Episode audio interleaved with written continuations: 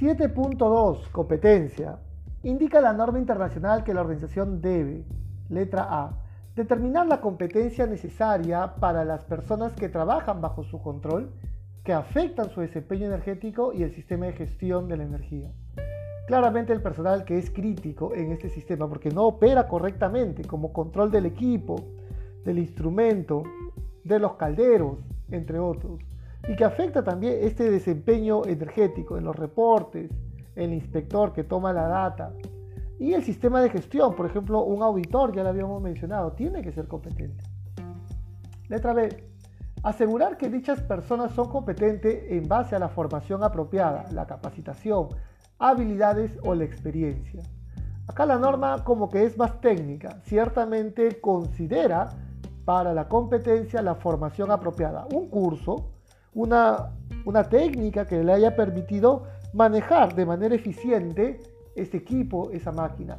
Necesita una formación adecuada, especializada, tecnificada.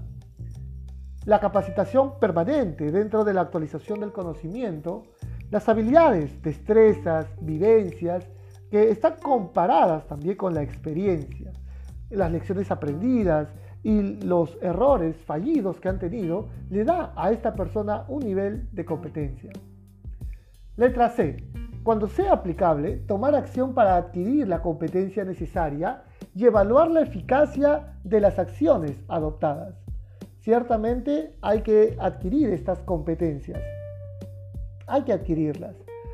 Eh, y es que yo tengo que tener a través del Departamento de Recursos Humanos un programa formativo, un programa de capacitación que me permita entregarle un volumen de conocimiento y evaluar la eficacia. Quiere decir que si la persona no es competente, no es que lo despidas, hay que tener un plan de formación.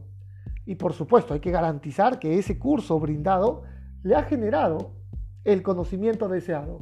Y de esa manera habremos evaluado la eficacia. De repente con un simulacro, un ejercicio que manipule los equipos, algún examen, entre otros. Entrevistas, por ejemplo. Letra D. Conservar la información documentada apropiada como evidencia de la competencia.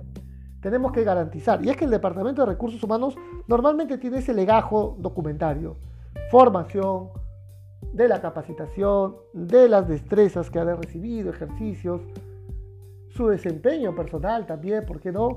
Y con ello también la experiencia, el legajo documentario usualmente es vinculante auditar 7.2 al Departamento de Recursos Humanos. Nota que nos entrega la norma internacional. Las acciones aplicables pueden incluir, por ejemplo, proporcionar formación, hacer tutorías, reasignar a las personas, bueno, si no es competente la, la llevaremos a otro puesto, emplear o contratar personas competentes. Muy bien, queridos participantes, muchas gracias. Síganos por favor en el siguiente apartado.